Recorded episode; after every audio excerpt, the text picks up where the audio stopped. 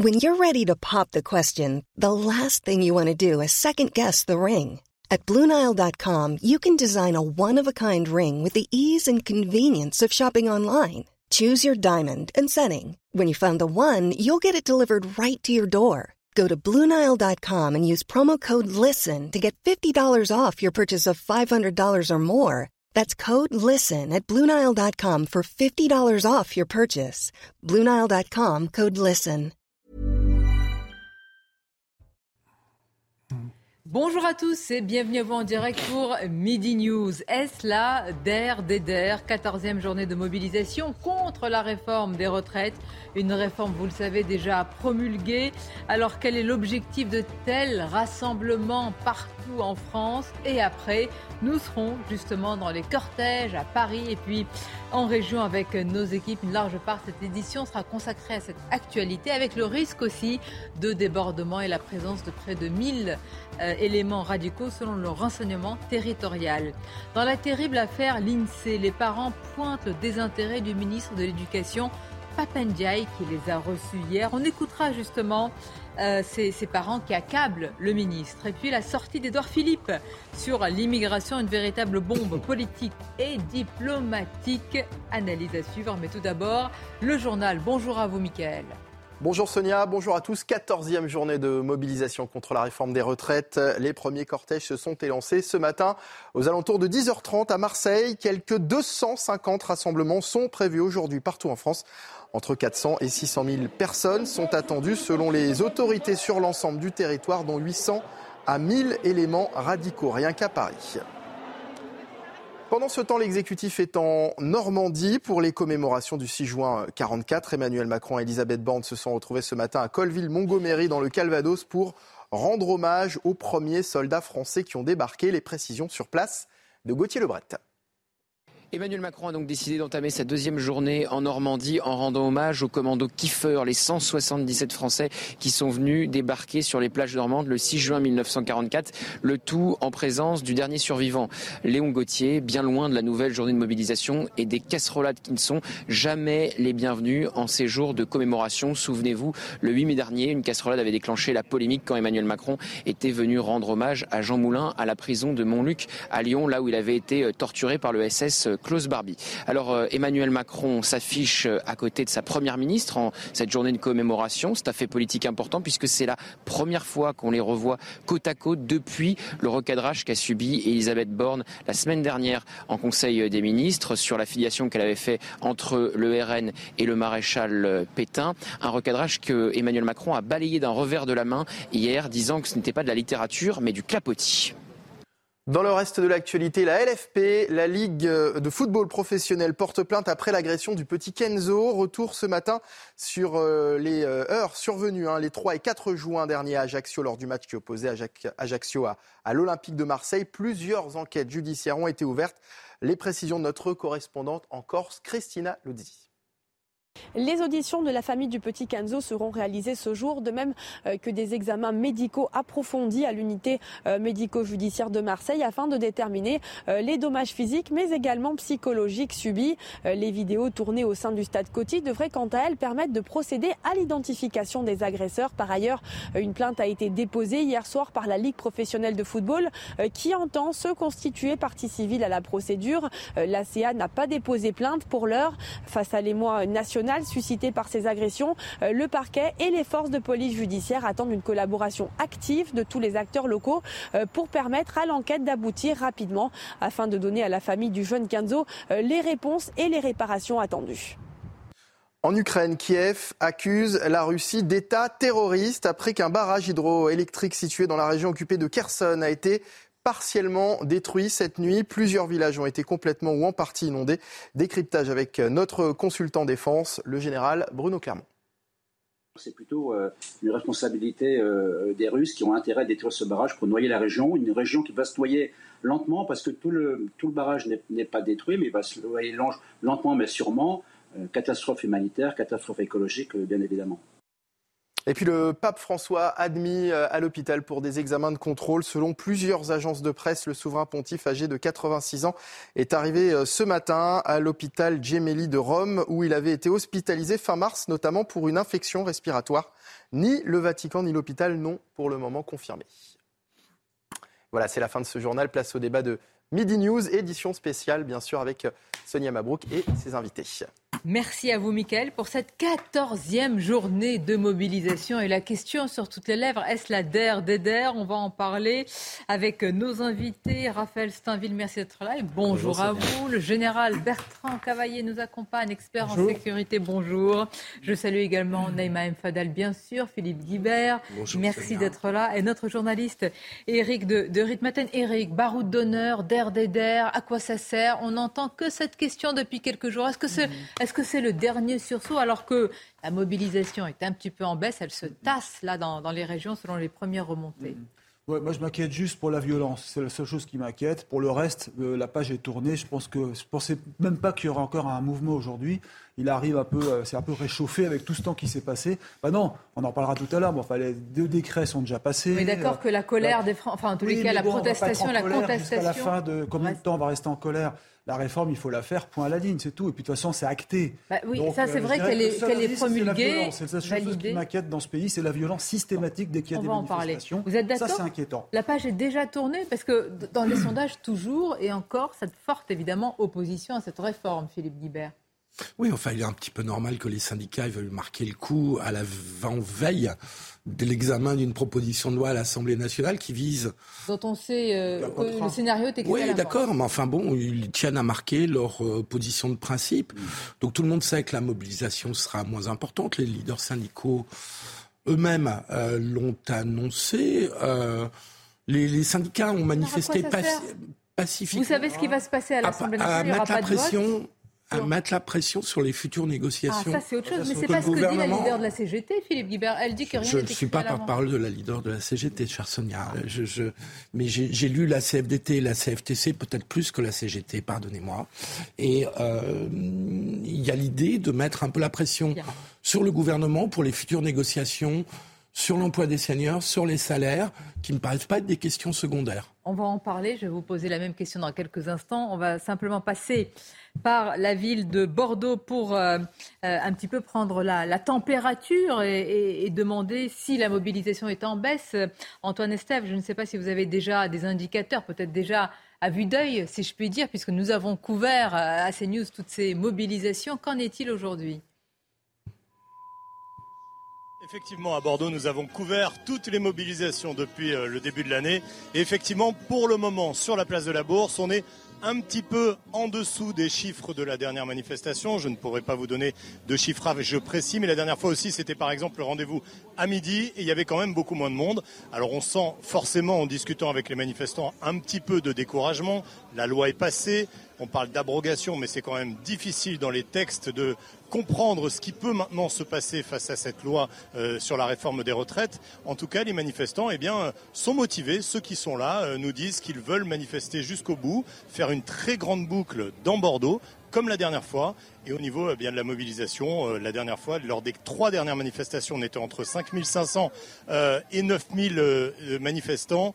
On risque d'être un petit peu en dessous aujourd'hui. Bon, il fait très chaud, euh, sur Bordeaux. Est-ce que ça peut jouer en faveur ou pas de la mobilisation? En tout cas, euh, des orages sont prévus en fin d'après-midi. Quel est le mot d'ordre? Quels sont les, slogans, les pancartes qui sont euh, brandis, Antoine? Est-ce que c'est toujours suppression de la, de, la réforme des retraites? On est déjà passé même sur ce plan-là à autre chose alors, on a quand même beaucoup de slogans qui n'existaient pas qui n'existaient pas pendant les dernières manifestations, comme par exemple fermeture des centres de rétention administrative juste en face de nous sur la droite. Encore ici, augmentation des salaires, augmentation des retraites. On est quand même sur des revendications principalement économiques, au-delà euh, de la mobilisation contre cette réforme des retraites qui est passée à l'Assemblée nationale. Vous le disiez, il y a quand même aujourd'hui une mobilisation qui va chercher eh bien, à, aller au-delà de, la mobilisation initiale euh, de, cette, de ces mouvements de grève et de manifestation depuis le début de l'année. Merci à vous. On vous retrouvera tout à l'heure euh, à, Bordeaux. C'est vrai, Naïma Fadel, que pour ceux qui manifestent, pour ceux pour qui ce n'est pas évident, parce que ça coûte aussi, et évidemment, ça impacte ce genre de journée, il est difficile d'entendre, écoutez, euh, voilà, c'est terminé. La page est tournée, ce qui est un peu vrai. Oui, mais c'est un peu vrai. Et puis je crois que la mobilisation, elle sera euh, vraiment en deçà de, ce, peuvent attendre, ce que peut attendre l'intersyndicale, parce que tout simplement, les Français sont là. Hmm. Et vraiment, ils ont envie de passer à autre chose. Et puis, en plus, ils, se disent, bon, elle, est, euh, elle a été votée, les, décrets d'application hmm. ont été euh, publiés. Et d'ailleurs, ça rejoint un peu ce que disait Laurent Berger ce matin parce qu'il a bien euh, appuyé sur le fait que c'est un peu la dernière, euh, effectivement, c'est le baroud d'honneur, mais que de toute façon, aujourd'hui, il faut passer, effectivement, comme le demandent d'ailleurs les manifestants, à la question du pouvoir d'achat, à la question des, salaires. Euh, est-ce que cet essoufflement ne va pas entraîner une radicalisation déjà qui est déjà à l'œuvre? Regardez en haut de votre écran, en direct sur CNews, c'est le siège des Jeux Olympiques Paris 2024 qui, a été, euh, qui est occupé en ce moment même par des, euh, par des membres de la, de la CGT, comme on, le voit, on a vu euh, les drapeaux à l'effigie de, cette centrale syndicale. Est-ce que justement, parce que ce mouvement qui été quand même populaire, avec beaucoup, beaucoup de gens, Raphaël Steinville dans la rue, ne va pas entraîner une multiplication alors, de ces actions que l'on a vues? Il y avait le siège de LVMH hein, dernièrement. Mm-hmm. Est-ce que, est, que, le risque est réel? Bah, Le risque est réel et le, le choix du gouvernement de, de multiplier les, les, euh, les, recours à la Constitution pour tenter d'empêcher euh, la loi, le, projet de loi de Lyotte euh, pour abroger la, réforme des retraites euh, tout à la fois la fébrilité du, gouvernement, mais surtout, ils ont pris le risque, je pense, de, donner du carburant à, ceux qui, encore et, toujours, contestent ce, ce, cette loi qui a été votée. Mais il y a, y a, quand même quelque chose qui, qui se joue aujourd'hui. C'est-à-dire que Laurent Berger, ce matin, euh, clairement annoncé que c'était pour lui euh, euh, la dernière manif. Mais est-ce que c'est la fin du front syndical tel qu'il a existé juste depuis le début de, de, ce, de cette contestation à ce, à ce, projet de réforme? Il y a de grandes chances que cette unité qui avait fait la force de ce mouvement vole en éclats. Euh, face à, deux, deux, voix qui sont aujourd'hui très divergentes. Je pense que Laurent Berger tient euh, Bertrand Cavaillé à dire, je vais dire, la vérité aux Français. C'est une, une, forme de lucidité que de dire une, quand une réforme est promulguée, qu'elle a été validée, qu'on ne veut pas parler sage et que de décrets ont déjà été publiés dans le journal officiel, ça s'appelle un, un barreau de un dernier tour de piste. Est-ce que vous êtes sur cette ligne? Moi, je pense que, bon, je reviens déjà sur l'inquiétude d'aujourd'hui en matière d'ordre public. On aura, bien entendu, une action très violente de la part des Black Blocs, ce qui reste un problème quand même qu'il faudra traiter une fois pour toutes euh, assez rapidement. Pour revenir sur la, situation, vous parlez de lassitude des Français. Le vrai sujet, c'est que est-ce qu'on n'est pas à contre-courant de l'histoire? Parce que on est sur des attentes, euh, bien sûr, les retraites. Mais à côté de ça, euh, le vrai sujet, c'est est-ce que la France produit encore? Est-ce que la France sera relever le, le défi de la concurrence au plan mondial, parce qu'on pourra faire toutes les réformes que l'on veut si on ne revient pas au fond du sujet, qui est déjà que beaucoup de Français ne travaillent pas. Hein. Moi, j'ai lu l'essai de Jean Pelvrade qui a, qui, qui a dit que si tous les Français travaillaient, on serait excédentaire. Donc les vrais sujets, c'est le rapport au travail, c'est peut-être c'est pas le rapport au non-travail. Mais pardonnez-moi, d'ici là, il va y avoir beaucoup d'événements dans notre pays. Alors en 2024, les Jeux Olympiques, si déjà le siège des Jeux Olympiques parisiens qui est en Seine-Saint-Denis est envahi, euh, qu'est-ce qui va se passer pour les événements eux-mêmes? C'est-à-dire que là, il y a une capacité d'intervention, d'autres diront de nuisance, Eric de Ritmaten, pour montrer que non, la page n'est pas tournée. Bah, parce que, si vous voulez, la CGT, c'est son fonds de commerce dès qu'elle peut s'en prendre à, des biens d'ailleurs capitalistes, hein, parce que rappelez-vous, LVMH c'était ça, là maintenant c'est le symbole des Jeux Olympiques. Donc en face, bah, il faudra que la sécurité, c'est vrai, fasse son métier, qu'elle intervienne. Il faut protéger ces lieux, mais c'est quand même triste de voir que la CGT seule, parce qu'il n'y a pas la CFDT, je vois là-dedans, je vois pas Force ouvrière, c'est leur action de systématiquement prendre euh, en otage. les Jeux Olympiques? Parce que LVMH, je ne l'ai pas dire, mais LVMH, on peut comprendre. Pour eux, c'est le symbole du capitalisme et les Jeux Olympiques. Parce, parce que d'abord, pression. Vous savez que c'est facile de bloquer la CGT. La CGT peut bloquer facilement la RATP, la SNCF. Ils l'ont pas euh, fait pendant le mouvement. Ça, hein. ça, ça, peut, ça peut se faire très facilement. Et puis n'oubliez pas que là, vous avez des permanents. Moi, j'attends de voir des gens avec CGT, telle société publique privée c'est toujours, si vous voulez, les sociétés soit publiques, soit des permanents de la CGT qui sont salariés de la CGT pour aller bloquer la France. Philippe Guibert, c'est normal. Très bien. Euh, ce sont des actions, j'allais dire qu'il faut. Euh, c'est pas la meilleure, le meilleur moyen démocratique. Mais face à cela, est-ce qu'il y a eu véritablement une méthode tout à fait, euh, j'allais dire, euh, qui a donné accès au débat, au vote du côté de l'exécutif? Non. Aucune. Il n'y a eu aucune, pas la moindre ouverture. Et même sur cette proposition de loi, il y a eu des astuces constitutionnelles pour empêcher un vote. Au fond, cette réforme, c'est ça qui est terrible, je trouve, pour l'exécutif, c'est que ce soit au moment de l'examen de cette réforme ou au moment de l'examen de cette proposition de loi, l'enjeu pour la Macronie est d'éviter qu'il y ait un vote. Je trouve ça euh, un peu triste et un peu pathétique. Euh, oui, mais si la droite et si ma grand-mère, etc. Non, non. Euh, il n'y a pas de vote. c'est quand même un problème que pour une réforme aussi importante, à un moment donné, on ne puisse pas aller au vote. Je, je, fais juste deux remarques. un des échecs de ce mouvement, hélas, c'est de ne pas avoir bloqué le pays. Ils n'ont jamais réussi. Et là, ils ne voulaient pas. Tu bah, je, constate simplement que je constate simplement qu'ils n'ont jamais bloqué le pays.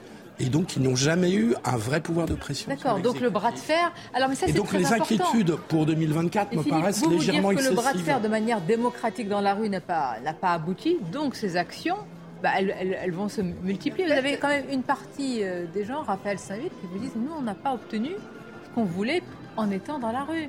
En, étant pacifiquement dans, la rue.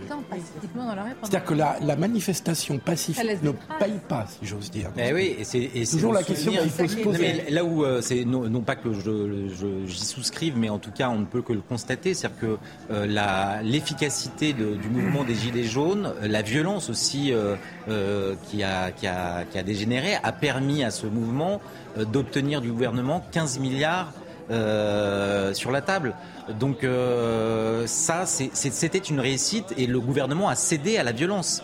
Euh, là, euh, ils ont eu face à eux une opposition finalement assez raisonnable, en tout cas du moins jusqu'à ce que le, gouvernement fasse appel en, et recours au 49-3.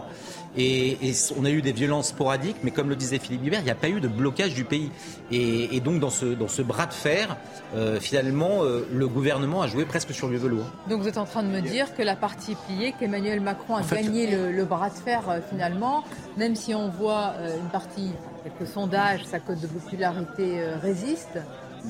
Mais oui, mais c'est ça l'ironie, euh, je veux dire, de, cette mobilisation et de ces différentes manifestations et de cette intersyndicale que nous-mêmes, on a, on a à plusieurs reprises souligné. Euh, la, forte, euh, la forte mobilisation, euh, que c'était un mouvement extrêmement populaire, mais effectivement parce qu'il n'a pas aussi bloqué le pays, c'est pour ça qu'il était autant populaire. C'est-à-dire qu'il n'a pas impacté sur le quotidien des Français. Mais pour revenir à ce que vient de dire Philippe et, vous, Raphaël, c'est qu'effectivement, du coup, bah, malheureusement, bah, malheureusement, ils n'ont pas impacté sur le gouvernement. Je voudrais juste préciser aussi une autre chose concernant les, radicaux qui, qui effectivement se. on va en parler différents pays. Ce qui je pense que là, pour le coup, ils vont vouloir vraiment en découdre au, Japon. on l'espère pas, on va voir. Et par rapport à ce que disait aussi Laurent Berger, euh, Laurent Berger, j'allais dire encore Maurice Berger, Laurent Berger ce matin, euh, euh, sur votre émission, sur votre émission, ce qui est très, très intéressant, c'est qu'il montrait encore la frustration par rapport au non-vote. Alors, il faut qu'on fasse attention, pardonnez-moi, parce qu'on passe d'un sujet à l'autre, entre une frustration par rapport à des manifestations et la casse et la violence des Black Blocs dont on va parler, Bertrand Cavaillé. Et à chaque fois, c'est le même scénario qui se met en place. Le renseignement territorial prévient jusqu'au nombre précis de ces éléments euh, radicaux qui risquent de manifester, et à chaque fois, c'est le cas. à quoi ça sert de prévenir, d'anticiper? Ça, ça À quoi ça sert cette publication, cette annonce du chiffre? Non, mais ça permet de dimensionner déjà le volume des, forces de l'ordre qui vont être déployées, les gendarmes, les policiers. Mais le dire publiquement, euh, j'allais dire, grand... oui. non, mais allez-y, oui, oui. Là, il y a une forme de transparence. Et est-ce qu'il faut être transparent? Alors, allez-y, surtout euh, comment maintenant faut, prévenir. Il faut, dire les choses. On évoquera différents sujets tout à l'heure. Autant dire les choses. Bon, il y a une capacité de mobilisation d'un millier de, de radicaux, d'extrémistes. Appelons ça les anarcho-libertaires, communistes libertaires, néo-trotskistes. Bref, toute cette mouvance assez hétéroclite, enfin, qui s'appuie sur un socle doctrinaire euh, qui est dominant, hein, qui, est, hein, qui est fondé sur euh, la contestation du système, de l'ordre social, de l'ordre politique, et qui vont euh, donc essayer de casser au maximum et s'en prendre aux forces de l'ordre. Alors, la grande question, comment se fait-il que l'on soit incapable euh, de les neutraliser? Et ça, c'est un vrai, c'est un vrai, la vraie on question. est déjà incapable d'assurer la, la, sécurité pour ne pas que des bâtiments euh, soient euh, envahis quand même. Non mais on peut pas. Soit le siège de LVM. Mais non mais je veux dire. Mais, a... Non mais écoutez. Ce, ce genre d'action, malgré tout, ce n'est pas normal. Oui. Hein, Alors oui, mais... la normalité que la CGT euh, aille occuper temporairement un site. C'est pas très méchant. Bon, euh, c'est pas nouveau, mais à mon avis, c'est pas fini. Mais euh, après, c'est une forme, si vous voulez, de jeu. Moi, avec la CGT, on peut toujours tisser un dialogue parce qu'on ne voit pas les dessous des cartes. Mais sûr. vous pouvez, bon, vous faites ça, vous médiatisez. Moi, j'étais souvent sur le terrain, euh, donc dans des manifestations, euh, face à une manifestation organisée par la CGT. C'était un grand confort pour les forces de l'ordre en règle générale. Bon. Euh, maintenant, euh, le, le, vrai sujet pour les, pour les Black Blocs, c'est euh, d'abord, bien entendu, c'est un problème pour les pouvoirs publics, mais c'est un problème également pour les organisations syndicales. Oui, parce que peut-être encore plus. Si, si vous faites, euh, si on prend le défi des perceptions, quelle est la perception que à qui s'est imposée s'agissant de, de l'ensemble de ces manifestations euh, il y en aura d'autres, bien sûr, parce que moi, je crois que le, le problème principal sera le pouvoir d'achat. Ce n'est pas l'âge de la retraite. Là, une question centrale, puisqu'on est dans une sorte de paupérisation d'une partie hein, des Français. Et là, il y a un véritable sujet. Et pour les Black Blocs, euh, on va encore parler d'eux aujourd'hui. Euh, donc là, il y a un véritable sujet. Maintenant, il y a eu donc cette semaine en Allemagne, d'ailleurs, très, très, très dure, où la police allemande a été face à des difficultés assez similaires.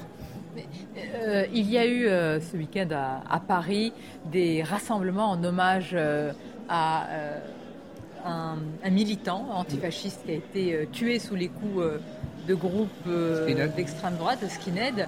Et donc, il y a eu la présence potentiellement, justement, de personnes qui sont venues de, de différents pays d'Europe. Est-ce qu'il y a une crainte, justement, qu'il y ait une agrégation de ces personnes avec les Black, black Blocs qui ont l'habitude d'être là sur notre territoire? Bah, c'est pas anodin, hein, parce que s'il reste quelques jours. Le, leur mode opératoire, il est maintenant connu.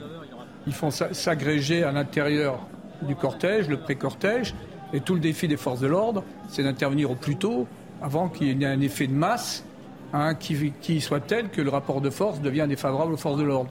Donc euh, maintenant, euh, il y a deux réponses, je crois. D'abord, il y a une réponse politique. Qu'est-ce qui fait qu'il y a toujours en Europe un fond qui relève d'idéologie totalitaire? Parce que je suis désolé, la référence marxiste est une référence totalitaire. Deuxièmement, ah si, dans l'histoire, ça a quand même été démontré. On peut discuter du capital, moi je parle des, faits historiques. Euh, deuxièmement, il y a la réponse judiciaire qui. Alors je sais que là, ils vont essayer de, l'améliorer, il faut absolument avoir une réponse, réponse judiciaire de l'avant, c'est-à-dire au plus près, de façon à ce que les procédures tiennent. Parce que la plupart des procédures ne tiennent considéré quand on dit il faut. C'est-à-dire que ce problème de la, euh, de la violence enquistée dans les cortèges des manifestations date depuis la loi travail, El Khomri, donc ça fait quand même maintenant euh, des années, euh, quelques années quand même. Non mais c'est assez quand même pour ceux qui nous écoutent, euh, Général Cavaillé, vous avez raison de le dire, il faut que la justice soit maintenant plus ferme, ça, nous interpelle depuis ce temps-là, simplement. Il faut que la justice puisse travailler euh, sur la base de procédures qui soient solides. Oui. C'est le vrai défi. Donc je pense qu'on est les forces de l'ordre de ce point de vue sont perfectibles. Juste une question sur le tracé quand même qui pose question. Invalide place d'Italie avec le passage par différents points sensibles. On ne va pas les énumérer, on les connaît, mais notamment la brasserie, la, la rotonde. Déjà, un tel tracé a été émaillé de violence. Le répéter, est-ce que c'est vraiment très prudent? Oui, je me souviens que dans les les premières manifs de ce mouvement, euh, ça passait régulièrement devant la rotonde et il s'était rien passé. Donc il y a eu une radicalisation au fil des mouvements, surtout après le 49-3, euh, qui fait qu'aujourd'hui il y a des points sensibles, mais les points sensibles ne l'étaient pas au départ dans les euh, premières manifs. Juste une remarque euh, générale. L'aspect idéologique des Black Blocs me paraît pas du tout essentiel. Ils ont un fond idéologique, hein, mais je pense que c'est pas ça qui anime. Ce qui anime, c'est la violence contre l'État. Le fait qu'ils soient marxistes ou pas marxistes, après tout, les, les sociodémocrates sont des marxistes, historiquement. Le, congrès de Tours. Et, et, et, donc, euh, euh, Léon Blum était marxiste, hein, donc euh, c'est pas pour ça qu'ils étaient totalitaires. Il faut faire la différence avec le marxisme-léninisme. Et donc, l'aspect idéologique des Black Blocs est, est, très faible. Et son impact idéologique est très faible. En revanche, son impact sécuritaire sur le fait de kidnapper une manifestation, et, comme vous le disiez, c'est un problème d'abord pour les organisations. Alors l'impact idéologique, c'est quoi? C'est quand on s'en prend à des banques, quand on s'en prend à des, à des choses qui quand même symbolisent et qui représentent quelque chose dans la, dans la société, c'est tout. Sinon, est-ce qu'il y a une, je veux dire, une idéologie moi, je, moi, je pense quand même qu'il y a une logique qui va au-delà de celle de manifestation. Ce qui se passe dans les universités ou des instituts d'études politiques, comme ça a été décrit récemment par le président de l'IEP de Lille, de savoir qu'une minorité s'impose par la force, par la violence, c'est une réalité. Elle est quand même de référence. Alors on peut toujours faire de, l'histoire politique. Enfin, il y a eu quand même, le congrès de Tours qui a marqué quand même une rupture. Mais euh, il y a quand même une référence à la violence. Et pour dire, pour citer Trotsky qui disait que les moyens hein, euh, appartiennent organiquement à la fin. Bon, euh, donc, euh, donc noyautage des universités, euh, infiltration de, certains lieux de, pensée, si on peut bah, encore les appeler ainsi. Une minorité, c'est ça Mais oui, mais bruyante, agissante, violente. Et, on n'arrive pas, on n'y arrive pas du point de vue. Bah, la seule réponse, si vous voulez, alors, il y a quand même tout un travail en amont. Faut quand même, il y a quand même du filtrage, il y a une action dans la profondeur.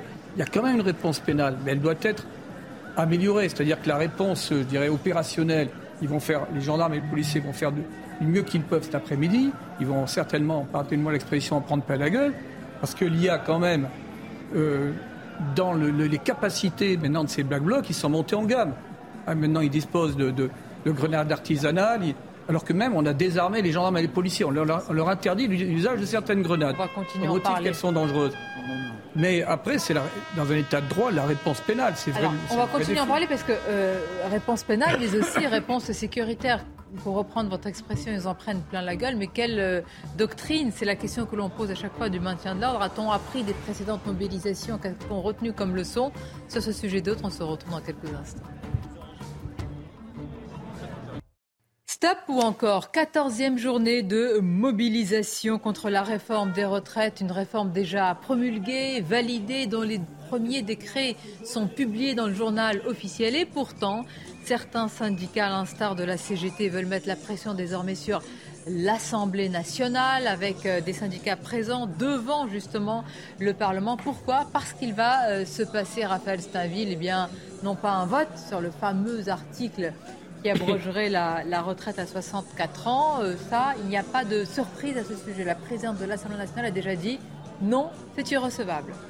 Oui, la présidente de, l'Assemblée nationale l'a dit, mais quand bien même il y aurait eu un vote, ça n'aurait rien changé. C'est là où, tout le barreau fait autour de, l'opposition au gouvernement à cette discussion et à ce vote autour de ce, projet d'abrogation de la loi est, est, euh, absurde. C'est-à-dire que jamais le Sénat euh, n'aurait euh, voté cette loi. Et donc ce, projet de loi était caduque. Mais, c'était c'était symbolique. d'un vote. Oui, je suis d'accord, mais même, ça, il se refuse.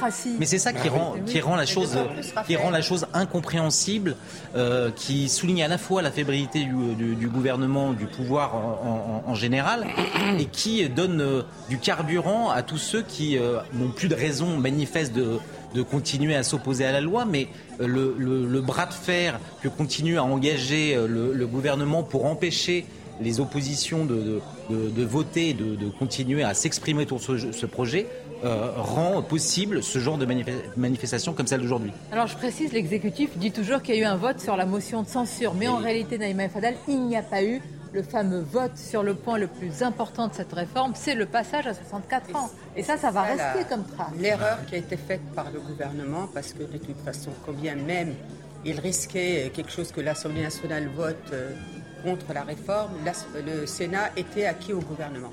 Et là, on voit bien que toutes ces frustrations, toutes ces colères, toute cette grogne est restée euh, sur cette, cette, ce sujet du vote. Et ce matin, et moi, j'étais vraiment euh, étonnée que Laurent Berger, finalement, sait que c'est plié, mais il a dit qu'il faudrait qu'il y ait ce vote parce que ce vote permet symboliquement de passer à autre Écoutez, vous l'avez beaucoup cité, on va donc l'écouter quand même, euh, Laurent Berger, le, leader de la CFDT. Alors lui, euh, pas du tout sur la même ligne que la leader de la CGT qui dit rien n'est écrit d'avance. Non, Laurent Berger, plutôt lucide. Écoutons-le.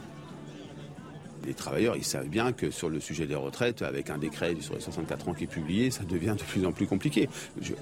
Attendez, donc oui, dernière journée de mobilisation. On le, décidera, ensemble, mais probablement, évidemment, que sur le sujet purement des retraites, c'est sans doute une des dernières journées de mobilisation. Et j'ai envie de dire à ceux qui nous écoutent, raison de plus pour y aller euh, dans les 250 cortèges. Il y a toujours autant de mobilisations, toujours autant de manifestations. Et il y aura, vous verrez, dans un certain nombre de villes, de petites villes de province, autant de, de, de, monde quasiment, ou en tout cas beaucoup de monde. C'est un, un, signal important, vous l'avez toujours relevé. C'est le signal de, de ce ressentiment dont je parle, de mhm. cette colère, c'est-à-dire ce sentiment de ne pas avoir été écouté, de, ne pas avoir été considéré dans, sa façon dans la façon dont on travaille, dans le fait que... Vous voyez, ce, ce débat, il n'a pas porté sur le travail, il aurait dû porter sur le travail. Alors Laurent Berger, lucide sur la, mobilisation, dit que ça pourrait être la dernière, dans son esprit c'est la dernière, au moment où Sophie Binet de la CGT dit qu'il y aura probablement d'autres manifestations. Déjà là, le front syndical à Montrébucco, bon là il est, il est légèrement lézardé. Bah, c'est ce qu'avaient d'ailleurs annoncé les renseignements euh, dans, leur, euh, dans une note qu'on a pu consulter, où ils disaient justement que cette journée de mobilisation allait peut-être sonner le glas de, de cette union syndicale, puisqu'effectivement en fonction de la mobilisation qu'il y aura, euh, dans la rue. Euh, certes, les syndicats vont prendre des décisions euh, différentes sur les suites et on le voit déjà finalement avant même que cette journée ait eu lieu. Et ce qui va compter, c'est aussi la présence, hein, le nombre de manifestants, comme à chaque fois, même si évidemment la tendance est à la baisse. Nous sommes dans la capitale à Paris avec Augustin euh, Donadieu. Augustin, à quel niveau vous vous trouvez dans la capitale sur le tracé finalement de ce rassemblement? Et d'ores et déjà, est-ce que vous pouvez nous dire si euh, il, y a, foule et, que disent justement ces, ces manifestants? Croient-ils encore en la poursuite de ce mouvement? Écoutez, ici Sonia, on est euh, place des, des Invalides, juste à côté du pont Alexandre III. C'est le point de départ de ce cortège qui partira d'ici à 14h direction euh, la place euh, d'Italie. Alors, l'heure est au dernier coup de pinceau, vous l'avez vu, hein, sur une effigie d'Emmanuel Macron, une, marionnette dans une casserole, avec une casserole sur la tête, évidemment, à référence aux casserolades que peuvent rencontrer les ministres et le président sur, le terrain. Ici, la manifestation partira, je vous le disais, à 14h. Alors, beaucoup de syndicats sont déjà en place, hein, les solidaires, au Sud, la CGT, la CFDT, l'intersyndicale est euh, présente. Quelques manifestants aussi euh, commencent à arriver. Ce n'est pour le moment euh, pas l'affluence des grands jours, même si les autorités attendent dans la capitale de 40 à 70 000 personnes. Alors ici, les, manifestants sont déterminés comme les fois dernières. C'est cette 14e journée de mobilisation, mais pour eux, ça n'est pas la fin, contrairement à ce que pouvait dire effectivement Laurent Berger. Disons qu'ils sont plus sur la ligne eh bien, de Sophie Binet, qui pour elle, le combat va, continuer. Alors ces manifestants seront encadrés euh, par 4000 policiers ici dans la capitale. La préfecture de police de Paris a euh, autorisé euh, la captation d'images par drone. Vous le savez, ces drones qui vont survoler les manifestants pour à la fois sécuriser les cortèges et également repérer les éléments perturbateurs, puisque ces éléments radicaux, eh bien, les autorités les attendent. Ils, estiment que ces éléments radicaux seront à peu près un millier ici dans les rues de, de la capitale en direction de la place d'Italie. Il faut savoir que 17 interdictions administratives du territoire ont été prises à l'encontre de membres de l'ultra-gauche venus euh, de l'étranger. Donc certes, une mobilisation qui sûrement sera moindre par rapport aux précédentes, mais avec une tension qui pourrait être, euh, comme les fois dernières, assez forte, d'où cette présence policière et euh, cette sécurisation du cortège aujourd'hui dans la capitale. Merci à vous. On reviendra évidemment euh, dans la capitale pour suivre euh, euh, les cortèges à Morébuco. C'est vrai que le renseignement territorial a d'ores et déjà prévenu sur la présence de ces 1000 éléments radicaux. Mais là, à part le dispositif policier, il y a la multiplication de ces drones, il y a ces interdictions qui sont prononcées. Est-ce qu'il y a une variation, un changement dans la stratégie? Bah écoutez, là en tous les cas, ce qui est sûr, c'est que vous aviez, vous savez, l'affaire de Sainte-Soline et puis des manifestations qui avaient suivi où effectivement des militants étaient venus de l'étranger. Alors là, vous avez 17 interdictions de territoire qui sont prises justement pour leur empêcher de passer la frontière. On l'ennuie, c'est qu'on sait qu'ils viennent de pays voisins de la France et qu'il n'y a plus de contrôle aux frontières. Donc à moins, euh, sauf s'ils prennent l'avion ou le train et qu'ils sont vraiment contrôlés, c'est très difficile d'empêcher des gens d'être sur le, le, territoire français. D'autant que, en fait, ce qui est intéressant, c'est que cette manifestation, elle coïncide avec la date d'anniversaire de la mort euh, d'un militant euh, d'ultra-gauche hein, qui avait été tué lors d'une rixe par des militants d'ultra-droite. Il s'appelait euh, Clément Méric, il avait été tué le 5 juin 2013. Et donc, il y a eu des manifestations ces derniers jours où des, des, personnes proches de la mouvance d'ultra-gauche se sont rassemblées, et notamment des militants venus de l'étranger, comme du Royaume-Uni, de l'Allemagne, de la Grèce ou de l'Irlande. Et donc, c'est ces personnes qui se sont mobilisées ces derniers jours et qui se sont d'ailleurs bien tenues plutôt que les policiers, les services de renseignement redoutent aujourd'hui, parce qu'ils se disent s'ils sont restés tranquilles euh, ces, ces jours précédents et qu'ils se sont réunis et retrouvés, c'est peut-être aussi pour pouvoir agir de manière plus violente aujourd'hui lors, de- lors de cette journée de mobilisation.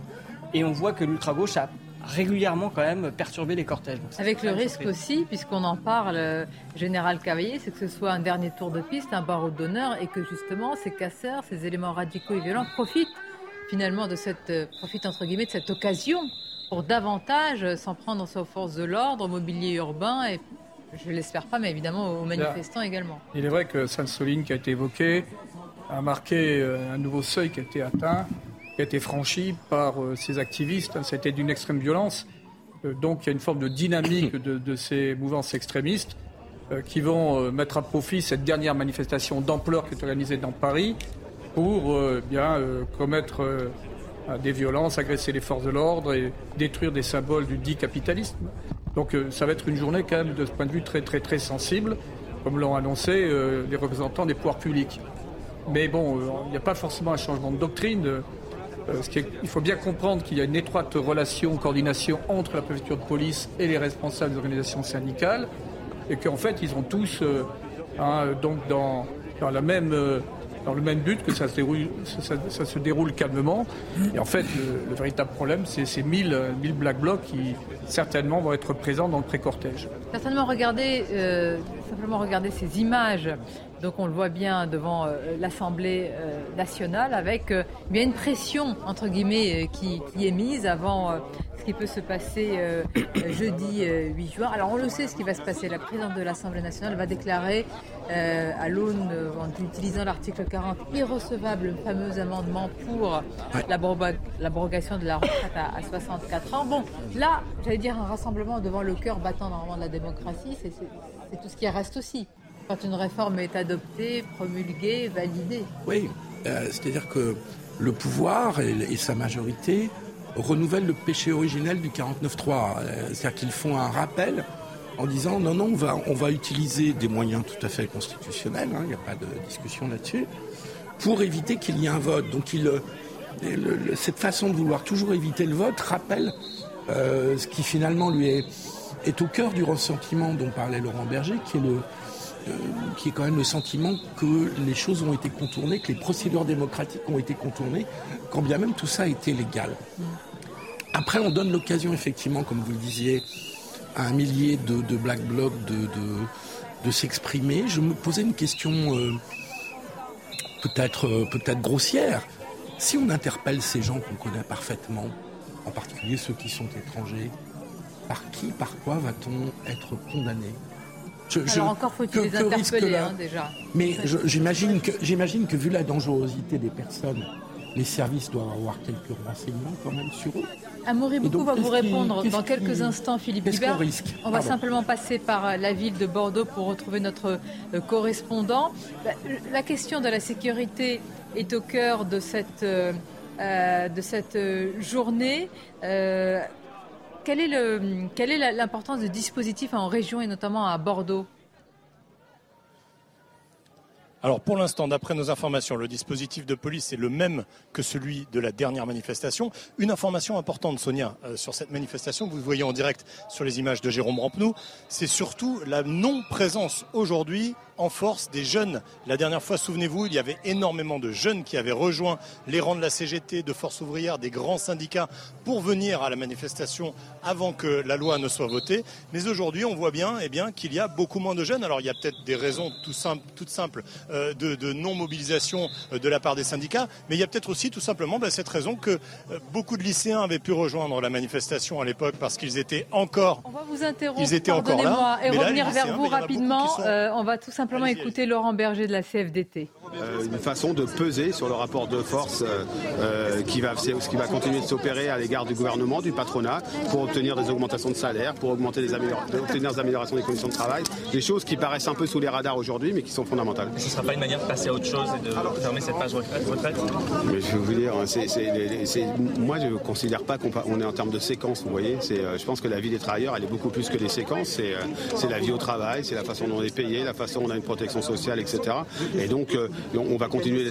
Ça renforce le syndicalisme pour continuer à mener les combats qui sont devant nous. On sait qu'ils sont durs, on sait que c'est dur d'être syndicaliste, qu'on gagne pas à tous les coups, mais, euh, mais en tout cas, moi je suis très fier de la dignité qui s'est exprimée dans ce mouvement, très fier aussi d'avoir euh, d'avoir mis en difficulté le gouvernement et quand même de l'avoir contraint à ne pas euh, à, finalement avoir un vice démocratique dans cette dans cette réforme, hein. parce qu'il y a, y a quand même un problème de légitimité démocratique à partir du moment où le Parlement ne peut pas s'exprimer. Maintenant, bah voilà, la, démocratie, c'est aussi accepter les résultats à la fin. Il n'y a pas a pas d'illégalité dans, dans, cette réforme. Moi, je trouve que c'est quand même une victoire à la Pyrrhus si jamais c'est comme ça que c'était vécu par, par le président de la République et la première ministre. leur dit attention, attention sur les questions de pouvoir d'achat, d'organisation du travail, de, dialogue social. Si vous voulez nous présenter des mesurettes, ça ne va pas passer. Et donc, euh, ce n'est pas la fin de l'histoire. Il y aura un mois de septembre, il y aura un mois d'octobre. On verra bien ce qui se passera. Est-ce que vous avez le sentiment, après la réunion d'hier avec le patronat, que le patronat a pris conscience du renforcement syndical? Je ne sais pas. ah, ils étaient à la fin, ouais. Euh, moi, je crois que le, patronat a compris que le dialogue social pouvait avoir du sens, mais est-ce qu'il est prêt à, est-ce qu'il est prêt à jouer le jeu? J'en sais rien. Ça méritera d'être vérifié dans les, dans les semaines et les mois à venir, dans la capacité de, de fixer ou non un agenda social, surtout qu'il soit euh, avec un vrai contenu. Et dès le début, Emmanuel Macron a semblé considérer que la place des syndicats, c'était surtout dans les entreprises ou dans les branches. Est-ce qu'il y a un retour des syndicats sur la... Ah bah oui, oui, je, je crois que le syndicalisme est de retour pour ceux qui croyaient qu'il était mort. Sur la scène nationale bah, Sur la scène nationale, sur, euh, dans la rue, euh, mais aussi euh, dans les entreprises. Donc, et donc, clairement, je veux dire, le syndicalisme, il a aujourd'hui été omniprésent dans ces six derniers mois. Il a fait avec une grande responsabilité et aussi avec beaucoup de, beaucoup de dignité. Et on a encore une fois un renforcement du syndicalisme. Nous, on a 43 000 nouvelles adhésions depuis début janvier. on a la création de centaines de sections syndicales dans les entreprises. On a d'ailleurs des résultats électoraux qui sont très bons aussi.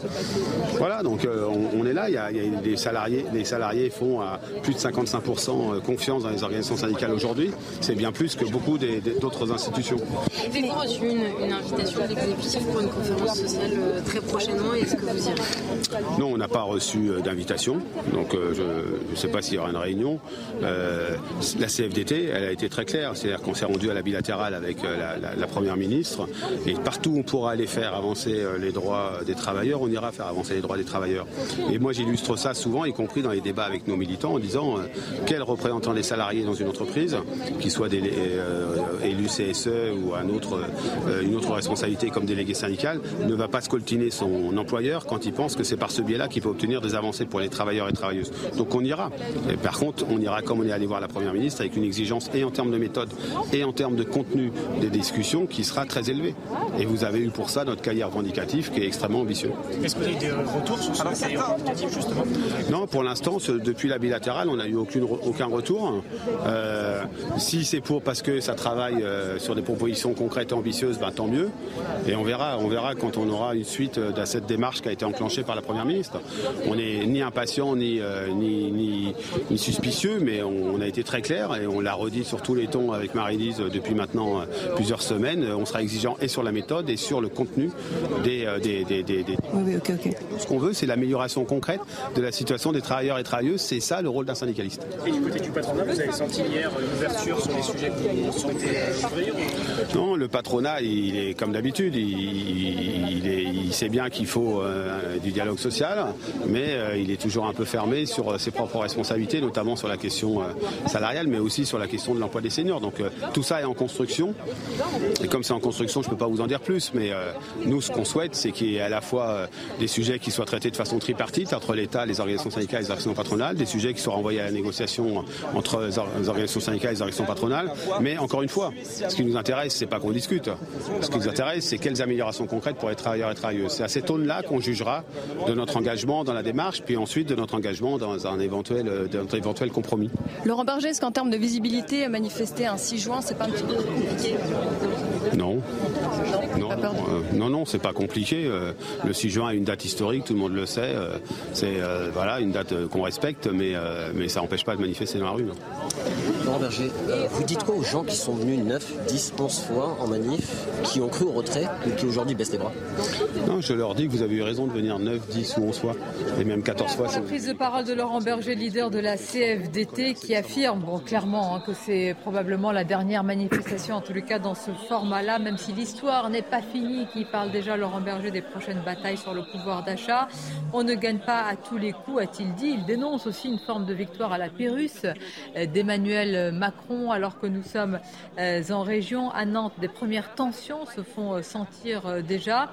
On va reprendre la direction de Bordeaux avec notre correspondant sur place. Nous étions sur la, la question de dispositifs sécuritaires, notamment à Bordeaux. Qu'en est-il? Alors c'est le même dispositif sécuritaire que lors de la dernière manifestation le mois dernier. Pour le moment, très calme. Ça, c'est sûr que c'est une manifestation calme. Aussi parce qu'il y a beaucoup moins de jeunes euh, que lors de la dernière manifestation. Alors, euh, plusieurs syndicalistes nous ont expliqué qu'effectivement, la mobilisation était moins importante dans les universités et les lycées en cette fin d'année euh, scolaire ou étudiantes évidemment, parce que bah, beaucoup de lycéens tout simplement ont terminé leur, programme et sont déjà partis du lycée et rentrés dans leur famille. Et pareil pour les étudiants qui ont pour la plupart terminé leur partiel le mois dernier, donc ils ne sont plus mobilisés en tout cas aujourd'hui sur ce, cette manifestation. L'autre information Sonia à vous signaler, c'est qu'il y a de plus en plus de pancartes euh, de slogans qui n'ont rien à voir avec la réforme des retraites. On a vu des slogans pour l'embauche euh, de personnel hospitalier, par exemple, tout à l'heure. On a vu euh, des slogans pour des augmentations de salaire dans la fonction publique. On a vu la même chose dans le privé avec Airbus, Ariane Group, qui sont quand même des très gros groupes privés qui ont beaucoup de manifestants présents sur cette manifestation. Donc vous le voyez, alors je ne sais pas si c'est le signe d'un début d'éparpillement, on va dire, des revendications, mais en tout cas, dans les faits, sur cette manifestation, on a de plus en plus de pancartes qui dénoncent eh bien, euh, d'autres revendications que celles sur euh, l'abrogation de cette loi sur la réforme des retraites. Merci à vous, merci pour euh, tous ces détails. À Maurice Bucco, est-ce qu'on peut détailler aussi un petit peu le dispositif policier sécuritaire? Est-ce que d'abord il a évolué par rapport aux précédentes mobilisations? Bah, Il y a eu quand même la présence des drones, effectivement, puisque ça s'est fait. C'est la seule différence notable?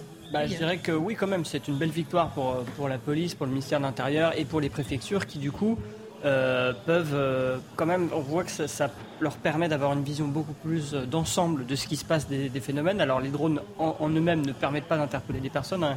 Ce, sont pas, ce ne sont pas des aigles, mais ils permettent de vraiment voir ce qui se passe et savoir que, par exemple, s'il y a une vitrine qui est cassée, combien de personnes sont impliquées, où est-ce qu'elles se sont enfuies, puis voir ce qui se passe. S'ils sont masqués. Exactement. Et puis, puis quand vous avez une foule très nombreuse et très dense, vous ne voyez pas ce qui se passe derrière. Bah, là, avec les drones, vous pouvez vraiment euh, avoir cette euh, vue d'ensemble. Général Bertrand Cavaillé, c'est vraiment une valeur euh, ajoutée, ces drones? Oui, c'est une réelle valeur ajoutée. On est sorti de l'absurde de la situation de Sainte-Soline, où c'était les activistes qui disposaient de drones, ce qui leur a permis de concentrer leurs efforts sur les segments où la gendarmerie était, était moins dense. Pour ce qui est de Paris, ça va compléter les caméras. Il faut bien voir que d'abord c'est très encadré, hein. la finalité doit être précise, le, cadre espace-temps également, mais notamment pour pouvoir euh, suivre, anticiper et surtout euh, permettre une intervention rapide des forces de l'ordre, euh, s'agissant donc d'individus très violents qui vont, qui vont casser ou agresser les forces de l'ordre. Donc là on est, on est sur un moyen qui n'est pas là pour entraver les libertés publiques, mais qui est surtout là pour permettre aux forces de l'ordre de faire leur travail de protection. On va marquer une courte pause. On va se retrouver à la fois avec nos correspondants en région. On ira à Bordeaux, on ira à Nantes aussi avec les premières tensions dans le, cortège. Général Cavé, malheureusement, c'est euh, une habitude. C'est habituel. Et puis on parlera de ça, de ces premières divergences entre les syndicats et maintenant. Et après, qu'en est-il? Que va-t-il se passer alors que la réforme est abrogée et promulguée? Tout de suite pour en parler. La une, cette euh, quatorzième journée de manifestation, une mobilisation en baisse dans les régions, un envahissement par les militants de la CGT du siège des Jeux Olympiques à Paris, puis un front syndical qui se fissure sur la suite du mouvement. On va continuer à en parler. Et tout d'abord, le journal. Rebonjour à vous, Michael.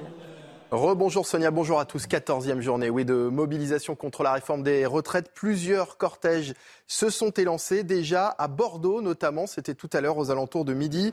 Écoutez ces manifestants interrogés euh, par une de nos équipes.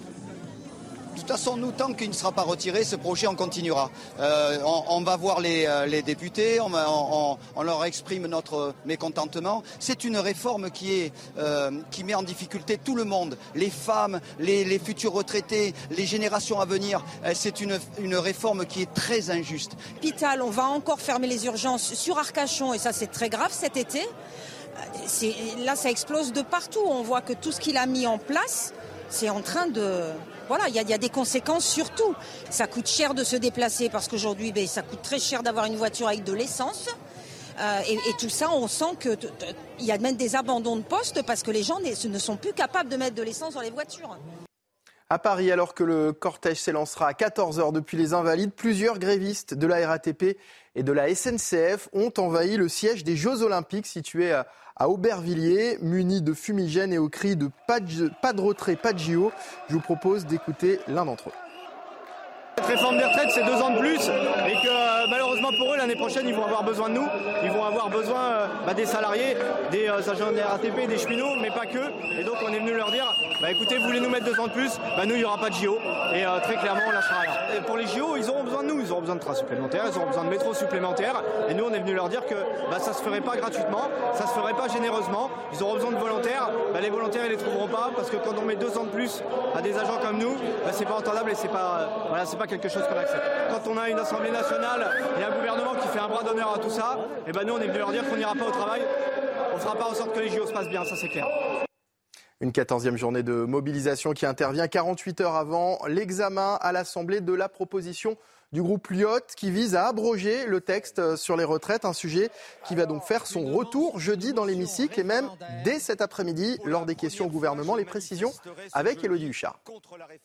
Cette semaine va marquer le grand retour des retraites ici à l'Assemblée nationale. D'abord aujourd'hui, puisqu'à 15h, il y aura la traditionnelle séance de questions au gouvernement, alors qu'à quelques pas à peine de l'Assemblée, eh il y a cette fameuse euh, manifestation. Et puis, évidemment, jeudi, la proposition Lyot pour abroger la réforme des retraites. Je vous rappelle que la semaine dernière en commission, les députés ont voté contre cet article qui n'est donc plus dans le texte de loi. Évidemment, Lyot compte véritablement aller jusqu'au vote. Ils vont donc redéposer cet article et là, on va voir ce que fera Yael Braun-Pivet, présidente de l'Assemblée nationale. Soit elle laisse effectivement l'article dans le texte, il y aura donc un vote sur ce texte et donc sur cette mesure, soit elle déclare que l'article est irrecevable. On est sur un texte financier, elle l'a dit elle-même. Elle juge que ce texte n'est pas constitutionnel parce qu'il crée de nouvelles dépenses. L'avantage pour la majorité majorité, ça serait qu'il n'y aura pas de vote. L'inconvénient, c'est que forcément, ça va raviver la colère sociale. Sandrine Rousseau nous le disait encore euh, ce matin, parce que les députés de gauche, notamment, veulent à tout prix un vote sur ce texte, même si, honnêtement, il n'y a pas de grand suspense. De toute façon, même si le vote euh, devrait arriver, a priori, les députés voteraient contre, notamment pour les Républicains. Et de toute façon, au Sénat, ils sont favorables à la réforme. Donc, pas de grand risque politique, finalement, pour le gouvernement et la majorité, mais en revanche, un grand risque social. L'inquiétude à présent à, Valence après les menaces hier d'un groupe d'individus aux abords de, deux écoles, des intimidations qui interviennent dans un contexte déjà tendu sur fond de règlement de compte entre bandes rivales. Dès aujourd'hui, des policiers sont présents pour sécuriser la zone et jeudi, des cellules d'écoute seront mises en place, comme l'a expliqué Pascal Clément. Il est directeur académique de la Drôme. Ce que nous faisons, nous, c'est que nous accompagnons très fortement euh, l'école Brossolette, hein, qui est euh, au cœur du quartier. Euh, Madame la rectrice s'y est récemment déplacée. j'y étais hier, j'y suis très très régulièrement. Dès jeudi, nous mettons en place des cellules d'écoute psychologique à destination des élèves et des familles pour que chacun puisse verbaliser ses, inquiétudes et pour que nous puissions construire un, un, langage commun, une prise en charge commune, famille, éducation nationale, pour que les, enfants euh, retrouvent la sérénité à laquelle ils ont droit. Et c'est la fin de ce journal. Euh, suite, euh, la suite de Midi News à présent avec Sonia Mabrouk et ses invités pour cette édition spéciale retraite. Justement, on prend tout de suite la direction de la ville de Nantes avec déjà des premières tensions dans les cortèges, ou plutôt en marge des cortèges de cette manifestation contre la réforme des retraites. Nous disions tout à l'heure, Général Bertrand Cavaillé, que malheureusement, c'est presque une habitude dans, dans certaines villes, dont euh, celle de Nantes, malgré un dispositif sécuritaire qui est toujours euh, conséquent euh, sur place. Comment dans ces cas-là, est-ce qu'il y a, est-ce qu'on s'adapte à justement certaines villes en France dont on connaît le caractère éruptif désormais? C'est vrai qu'à Nantes, vous avez donc un milieu universitaire où il y a des groupuscules très actifs hein, qui euh, systématiquement viennent manifester, souvent de façon violente. Donc euh, il y a dimensionnement de dispositif qui se fait en conséquence hein, de, force de l'ordre. Maintenant, on est dans, le cas classique d'un maintien de l'ordre urbain dans un environnement hein, qui est constitué de grandes avenues, de places, de rues, d'immeubles. Ben oui. Et là encore, il faut intervenir au plus vite pour empêcher ces agrégats d'activistes, d'éléments très violents. C'est actuellement, c'est ce qui va se faire également à Paris aujourd'hui si, si, on est confronté, si les forces de l'ordre sont confrontées à ce genre d'adversaire. Là, vous, avez, vous voyez, c'est typique de Black Bloc qui utilise notamment des, hein, des parapluies pour euh, hein, donc, euh, se, prémunir des, jets de grenades. Vous en avez qui sont casqués, ils sont masqués. Euh, ils peuvent avoir également des, des masques de, de peintres. Là, on a une scène qui est malheureusement assez classique sur Nantes, qu'on retrouve parfois à Rennes et qu'on va, risque de retrouver cet après-midi à Paris.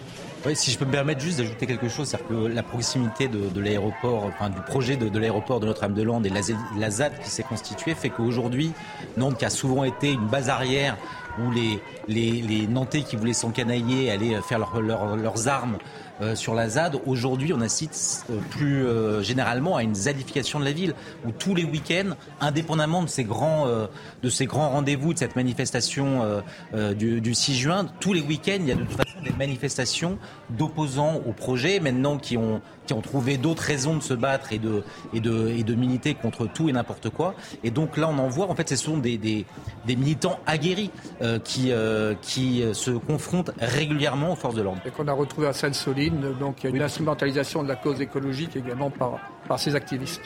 En général, moi j'ai l'impression qu'on acte aussi un certain fatalisme, finalement, et qu'on sait très bien que ces groupuscules sont en lien notamment avec des universités, et qu'en fait on n'arrive pas à, endiguer ce phénomène et que finalement, on essaye, on est en réaction tout le temps. Mais pardonnez-moi, est-ce qu'on peut y faire face d'un point de vue sécuritaire et policier? À un moment, ce n'est pas possible. Est-ce que la question n'est pas sur un autre plan? euh, Philippe Guibert, alors euh, judiciaire peut-être, euh, politique ou même plus, mais sécuritaire, que peuvent faire les forces de l'ordre une fois que vous avez eh bien, ces bandes constituées avec une technique qui est quand même arrêtée, avec parfois des armes en tous les cas, des dispositifs euh, qui peuvent constituer des armes euh, dangereuses euh, également.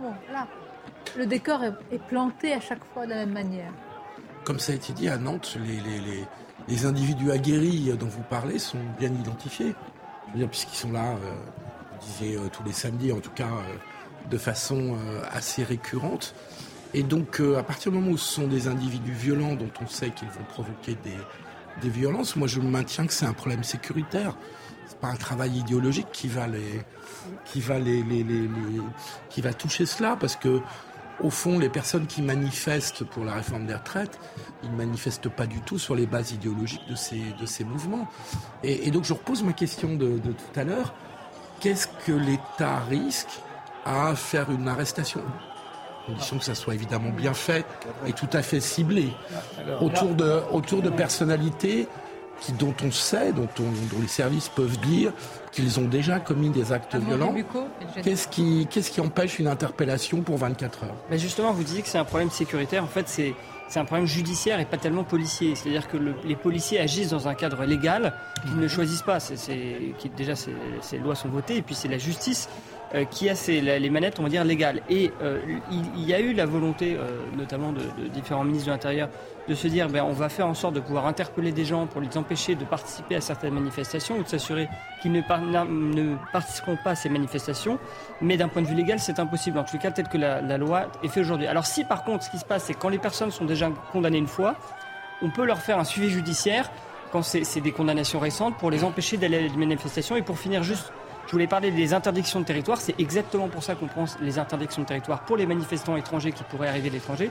C'est que derrière, si on les retrouve en France, euh, eh bien, on a une raison, un motif pour les interpeller et empêcher qu'ils commettent euh, des actes violents sur le territoire. Là, il y a un vrai sujet, puis il y a parfois un élément tabou dont on ne parle pas. Il faut se souvenir que le 1er mai, la violence à Nantes était très forte et qu'elle a véritablement jalonné la manifestation du, 1er mai avec un constat, et ce sont euh, d'ailleurs les forces de l'ordre qui, le disent hein, de manière anonyme, c'est-à-dire qu'il n'y a plus de dénonciation ou de volonté de s'écarter de la part des manifestants par rapport à ces casseurs. Donc là arrive un autre problème général Cavaillé, c'est-à-dire que vous avez aujourd'hui une sorte d'imbrication entre casseurs et manifestants. Ça ne veut pas dire qu'ils sont complices du tout, mais c'est-à-dire qu'il y a un même mouvement qui rend encore plus difficile le travail des, des policiers.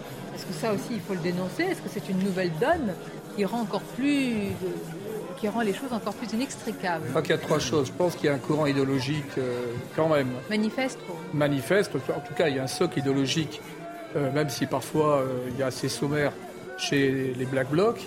Deuxièmement, il y a une forme de, je dirais, pas de complicité, mais d'acceptation, de, de, connivence de la part de certains manifestants qui, qui voient dans ces Black Blocs une lutte qui serait légitime contre un, pouvoir qui ne les écoute pas, etc. Donc, déjà là, pour moi, il y a quand même un problème idéologique, hein, donc un problème politique. Il faudrait que l'ensemble de la classe politique soit très clair de ce point de vue.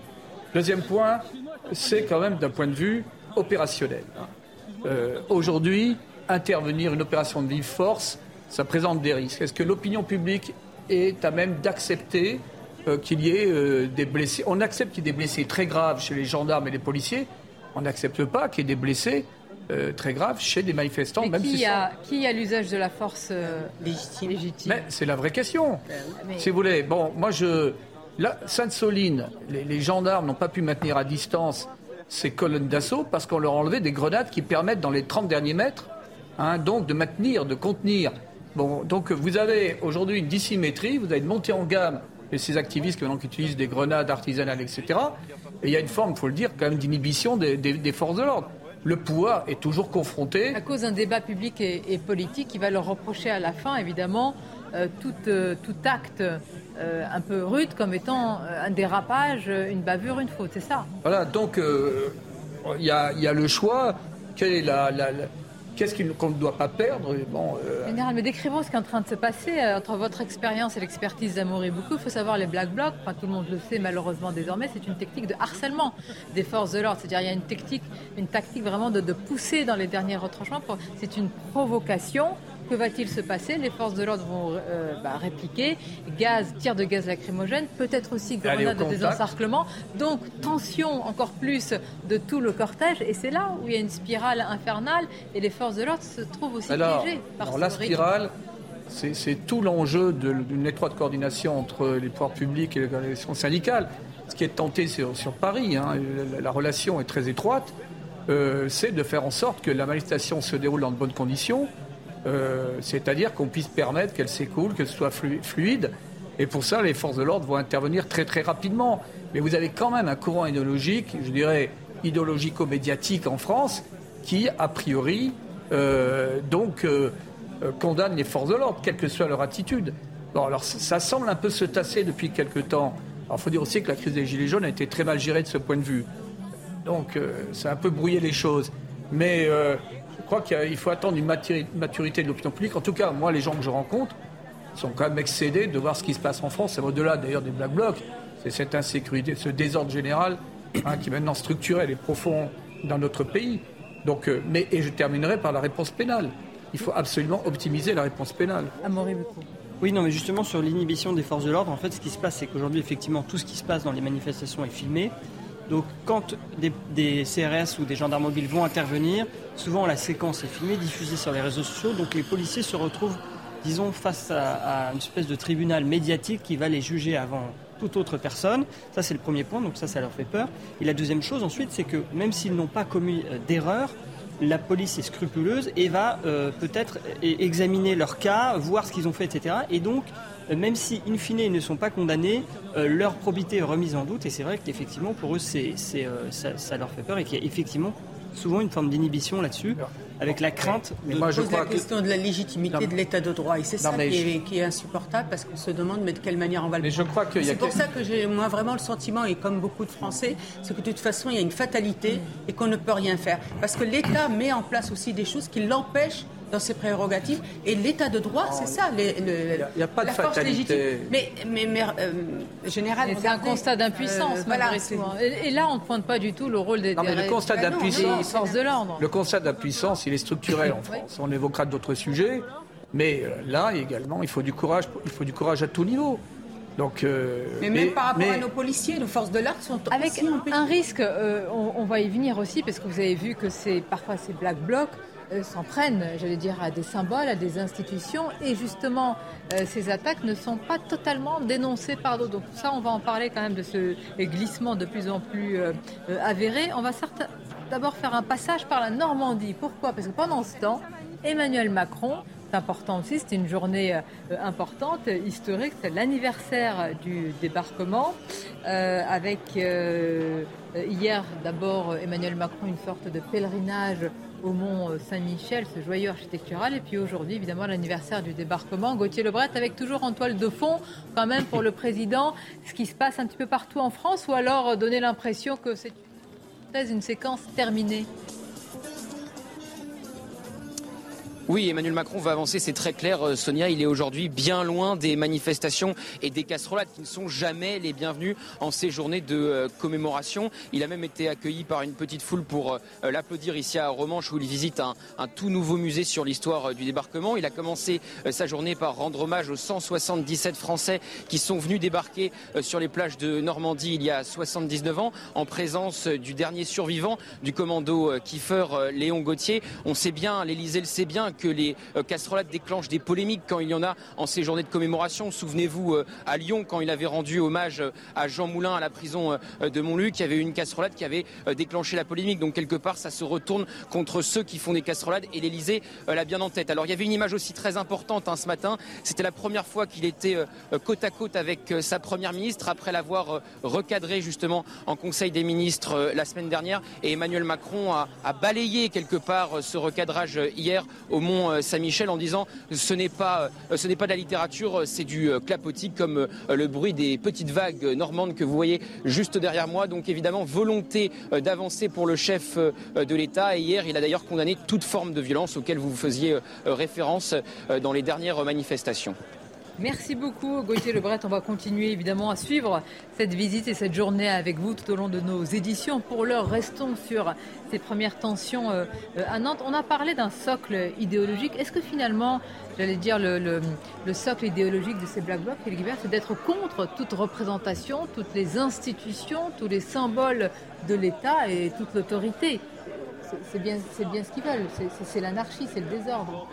Oui, c'est une idéologie qui. Est-ce que c'est ça qui les rassemble Et donc leur adversaire premier ou leur ennemi premier, c'est l'État et la police. Ah avant même, euh, avant même les symboles capitalistes, des grandes entreprises, des grandes marques.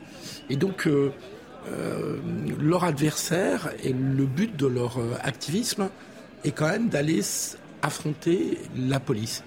Alors on peut largement. Euh, alors, mais dans ce cas-là, est-ce que vous dites euh, que le comment dire ils affrontent la police parce que la police vient protéger justement les institutions euh, et les symboles de l'État? Est-ce que c'est cette explication qui pourrait les fédérer?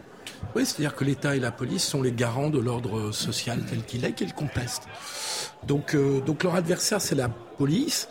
Et c'est d'autant plus un adversaire que ce militantisme est quand même un militantisme qui passe par la violence. C'est-à-dire qu'il euh, ne s'agit pas pour eux d'écrire des tracts, d'écrire des brochures, de faire des passages médias, de faire de la propagande ou de la communication idéologique. Euh, vous avez euh, jamais vu le Black Bloc euh, s'exprimer idéologiquement. Oui, mais moi je me souviens. Leur expression, c'est la violence. déjà à l'époque de Manuel Valls, il y a, quand même beaucoup de tags. l'insurrection qui vient, il y, a, quand même ah, toute une matrice. De ces, de ces tags sur les murs, il y a quelques années, une balle était égale un fli. Enfin, il y, a, les slogans, les tags. Non, comme lors des manifestations, il, s'exprime. Enfin, on le voit vraiment, il laisse des tags partout sur tous les, sur tout ce qu'ils ont attaqué. Et, il écrit des slogans. Non, ce que je veux dire, c'est que c'est le, moyen d'expression. Ils n'ont pas un discours politique construit. C'est dans les à la grande différence, pardonnez-moi, général, juste, mm. à la grande différence des groupuscules, euh, divers groupuscules gauchistes des années 60-70. Mm. Enfin là, on est, on est quand même à une énorme différence. Il y avait une production idéologique qui était considérable chez les troxistes, puis les maoïstes, les 68 arts. Il y avait un discours idéologique, parfois délirant, parfois intéressant. Mais là, vous êtes dans une grande faiblesse. Vous avez raison, il y a des tags. Ok, est-ce que des tags, ça fait un discours politique ou idéologique? Je ne crois pas. Oui, mais quand on regarde les fondements de, de l'insurrection, de, de, la guerre révolutionnaire, il y a donc l'affrontement prioritaire euh, contre les forces de l'ordre. Si vous voulez, quand vous prenez la révolution bolchevique, on va s'en prendre. Euh, pour, pour que l'État puisse s'effondrer, on s'en prend prioritairement à ceux qui défendent euh, l'ordre politique et l'ordre social existant. Donc là, c'est pas tout.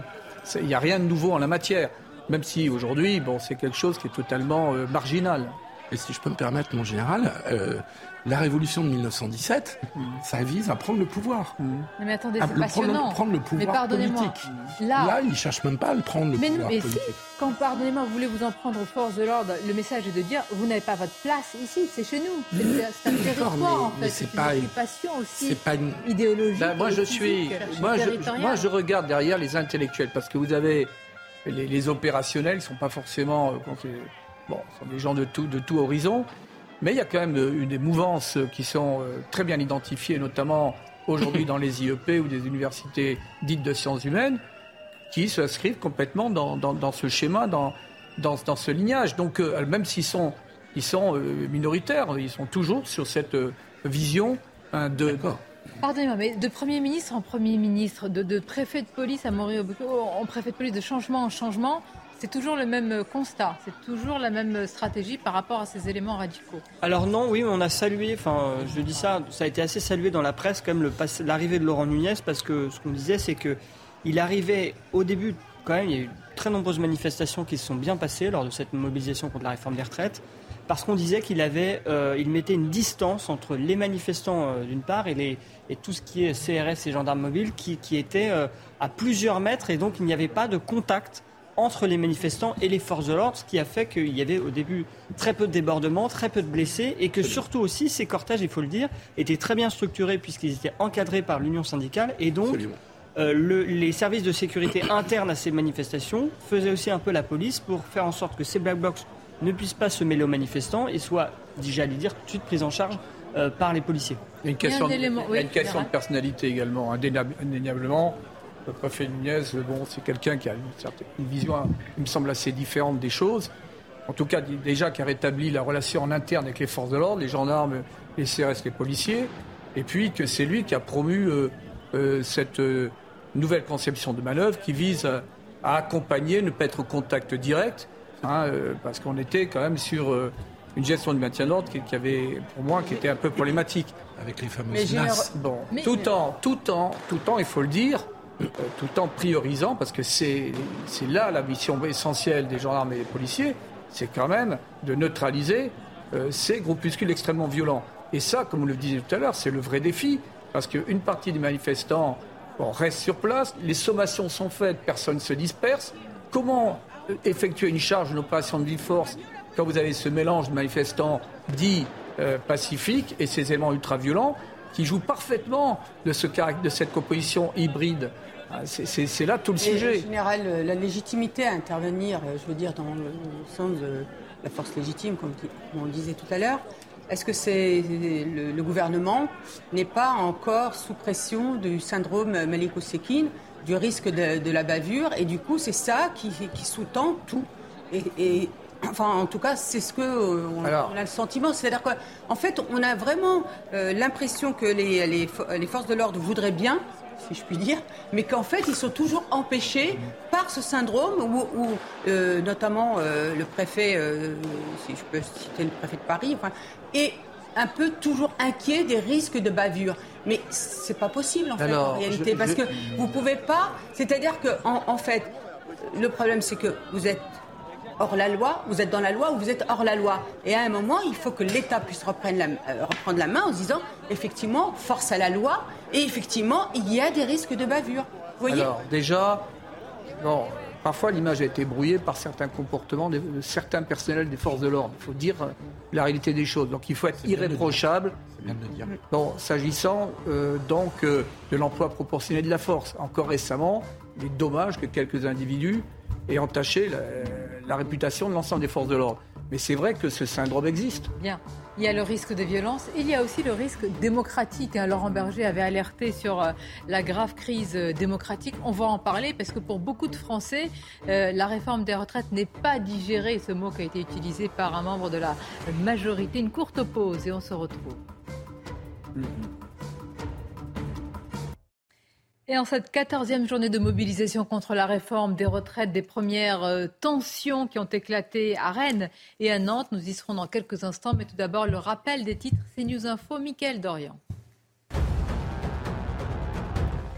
Emmanuel Macron est en Normandie aujourd'hui pour les commémorations du 6 juin 44. Le chef de l'État a inauguré le musée du débarquement d'Aromanche dans le Calvados. Ce matin, il a rendu hommage aux premiers soldats français qui ont débarqué en Normandie à Colville, Montgomery. Kenzo et sa famille vont subir un examen médical aujourd'hui pour déterminer les dommages physiques et psychologiques subis. Il y a trois jours, ce jeune garçon de 8 ans, fan de l'OM et atteint d'un cancer du cerveau, avait été agressé par des supporters corses. Hier, la ministre des Sports, Amélie Oudéa-Castéra, a pu échanger avec lui et sa famille. Enfin, en Ukraine, euh, Kiev accuse la Russie d'État terroriste. Dans la, nuit dernière, un barrage hydroalcoolique situé dans la région occupée de Kherson a été partiellement détruit. Plusieurs villages ont été complètement ou en partie inondés. Hmm. Des tensions dans les cortèges à Rennes et à Nantes. Avant d'y retourner, notamment à Nantes, on va prendre la direction de la capitale, Paris, avec notre euh, correspondant. Alors, mobilisation en baisse, en tous les cas, en région. Qu'en est-il euh, dans la euh, capitale? Et surtout, est-ce que ce cortège est en train de s'élancer désormais? Alors difficile à dire Sonia pour le moment, à savoir si la mobilisation euh, sera d'ampleur ou non. Les autorités attendent de 40 à 70 000 euh, personnes. D'ailleurs je vous propose qu'on se tourne vers euh, Christophe, Christophe qui est secrétaire général de Force ouvrière 91. Bonjour Christophe, merci d'être avec nous sur CNews. Laurent Berger parle d'une éventuelle dernière journée de mobilisation. Est-ce que vous êtes d'accord avec lui? Est-ce que vous sentez un essoufflement? Nous on, est, on se détermine par nous-mêmes. L'intersyndicale je crois qu'elle se réunit devant le carré de tête. Ils en discuteront. En tout cas, nous, nous sommes déterminés. Dans nos dernières résolutions, on a martelé euh, cette bagarre contre ce recul de l'âge de la retraite et même pour aller jusqu'à un retour à 60 ans. Donc on est très déterminés sur la question. Et ce qui s'est passé en commission à l'Assemblée nationale, à savoir l'article 1 de la proposition de loi du groupe Lyot visant à abroger euh, la réforme des retraites, cet article 1 a été rejeté. Est-ce que ça ne vous a pas découragé? Nous, on se détermine d'un point de vue syndical. Ce que font les politiques en parallèle, si ça va dans notre sens, c'est tant mieux, mais on est déterminé d'un point de vue euh, syndical. Quand nos 3500 euh, délégués s'étaient réunis à Rouen il y a un an, on était très, très clairement opposés à un recul de l'âge de la retraite, et pourtant la réforme n'était déjà pas annoncée. Vous prenez exemple sur le CPE Exactement, le CPE, c'était une victoire syndicale, et euh, même si la loi a été votée, elle n'est pas appliquée, et on compte bien faire la même chose sur les retraites.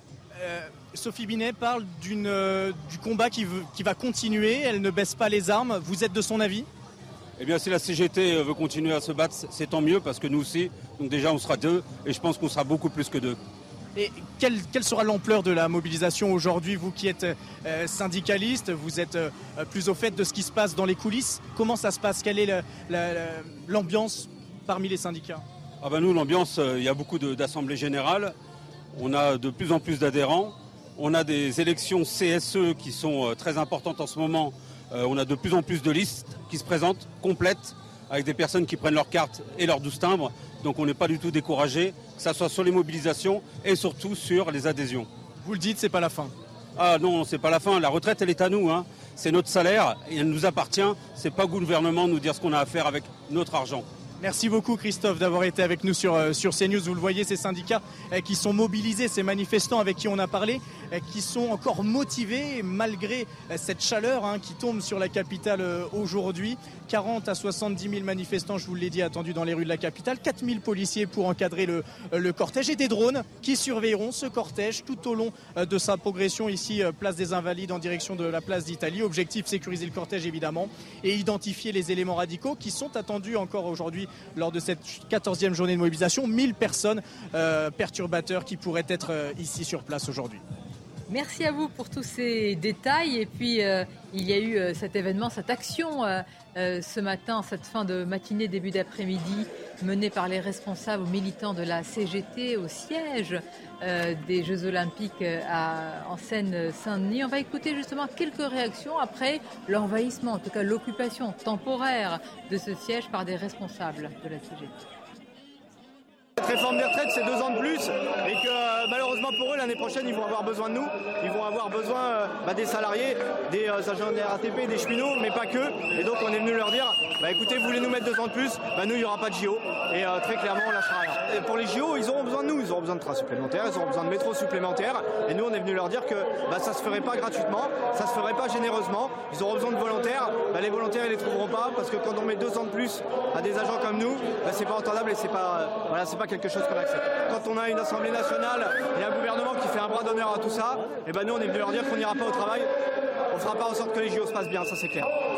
Voilà, menace déjà sur des événements comme les JO, au retentissement quand même international, Eric de, de Quand je vois ce monsieur, j'aimerais savoir ce qu'il fait comme travail, si vous voulez. Ça, m'intéresserait.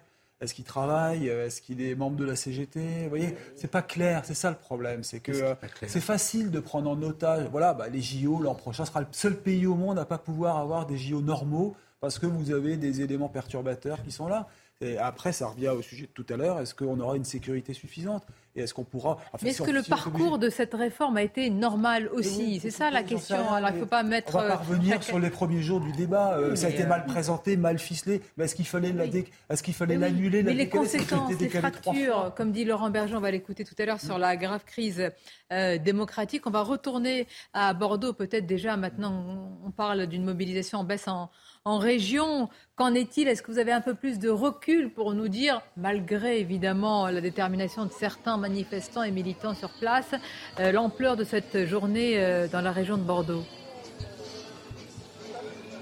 Oui, Sonia, on vient de faire le point avec euh, plusieurs sources qu'on a au sein du cortège, des sources syndicales, des sources policières. On est entre 6 et 8 000 manifestants à Bordeaux aujourd'hui. C'est un petit peu plus que la dernière manifestation en date. En revanche, le, cortège a beaucoup évolué depuis la dernière manifestation parce qu'aujourd'hui, on compte par exemple un très très long cortège très fourni de la CGT mais les autres syndicats de l'intersyndicale qui sont en train de passer devant nous en ce moment, vous le voyez sur les images de Jérôme Rampenou, la CFE-CGC, la CFDT, la CFTC, mais aussi les syndicats universitaires comme la FSU, eh bien, sont beaucoup, beaucoup moins nombreux. Alors peut-être que ça s'explique par le fait que les jeunes ne sont pas présents dans la rue aujourd'hui, mais il y a peut-être aussi un effritement de cette intersyndicale qui semble n'avoir pas mobilisé d'autres syndicats que la CGT aujourd'hui.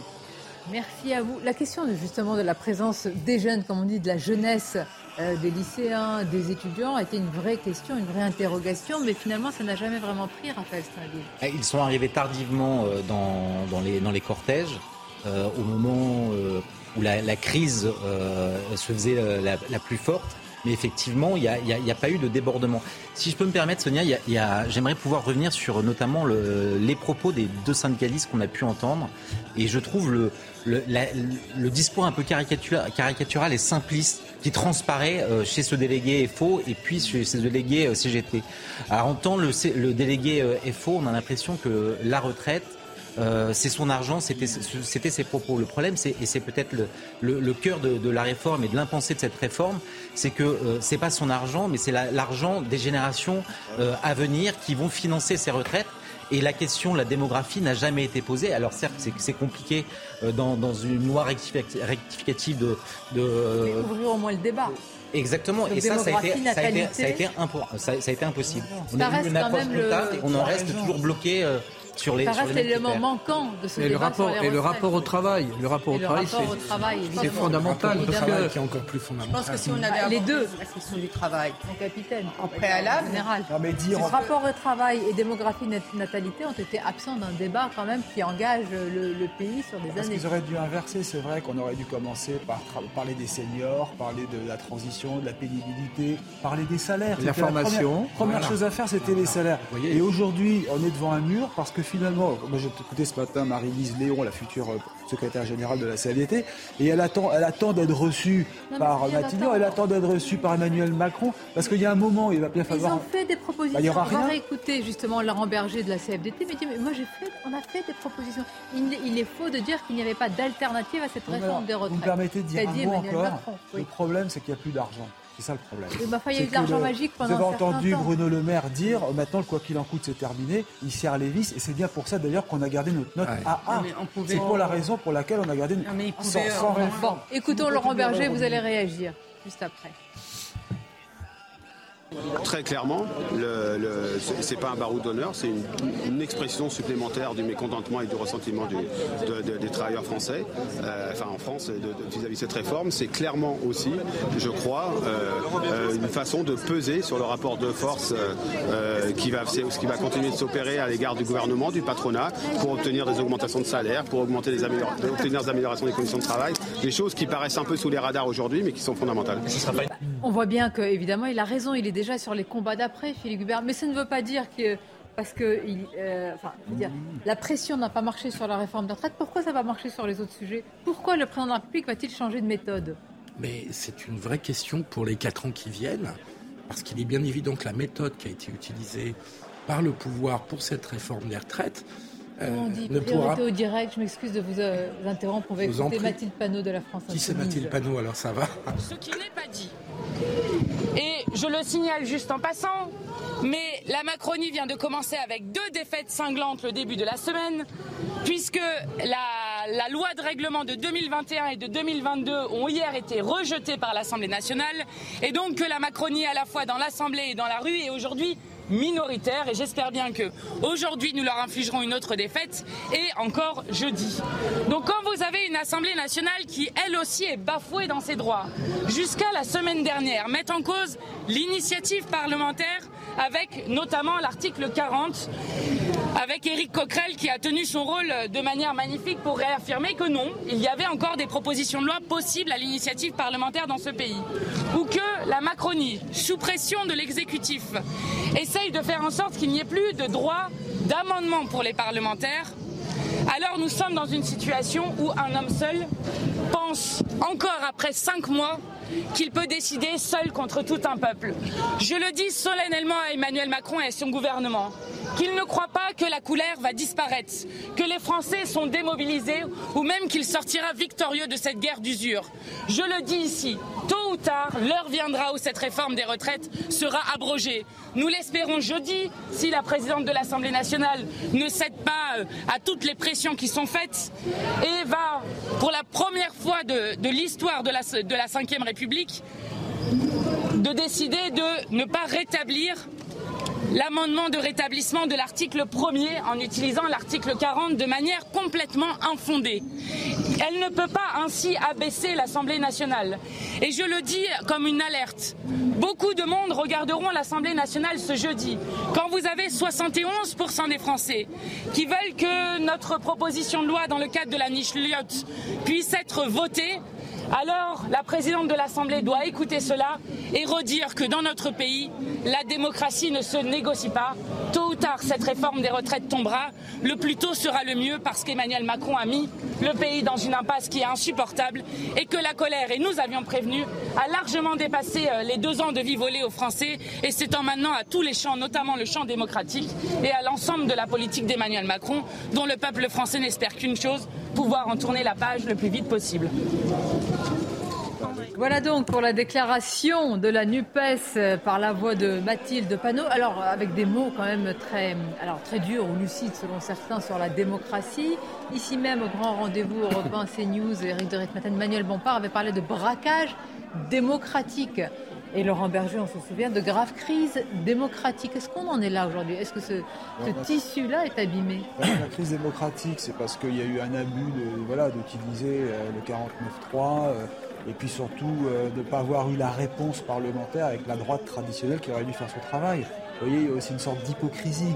Et d'ailleurs, la droite est bien discrète maintenant. Hein. Donc bien sûr que cette réforme, elle est, elle est mal passée elle était utile, mais elle est mal passée, mal présentée. Il y aura des conséquences. Est-ce que le président doit se saisir des débats à venir sur les salaires, sur le pouvoir d'achat, pour tenter un peu de penser les plaies et les cicatrices Je l'ai toujours dit dès le début, il faut vraiment qu'après, il puisse y avoir un vrai débat euh, national sur les salaires, sur les, personnes les plus âgées, la pénibilité. Vous savez qu'il n'y a plus aucun critère pour la pénibilité aujourd'hui. Ils ont disparu. Qui, euh, ils, ont, été, supprimés. Ah, Donc aujourd'hui, vous ne savez même pas si votre travail est pénible ou pas. Regardez, quand Mathilde Panot dit tôt ou tard, cette réforme tombera. Alors elle pose une vraie question politique. mais elle ne peut pas. Pardon, oui, bien sûr. C'est pas possible. Euh, est-ce que, est que cette réforme euh, va être au cœur de la prochaine campagne présidentielle. Ah, c'est-à-dire la question, c'est-à-dire le prochain, euh, bah oui, Ça, on une bonne reviendra question. sur la. Euh, je ne sais pas, j'ai pas de réponse. Non, mais imaginez. c'est la promesse. Mais, Euh, C'est clair, Mais on peut penser que Marine Le Pen, Vous avez raison. le Marine Le Pen et le candidat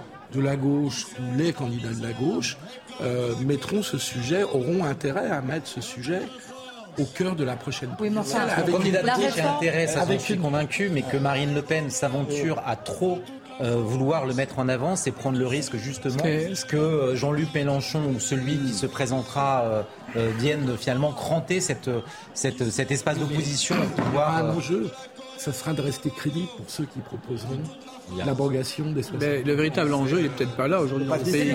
le véritable enjeu, Oui. allez voir les entrepreneurs.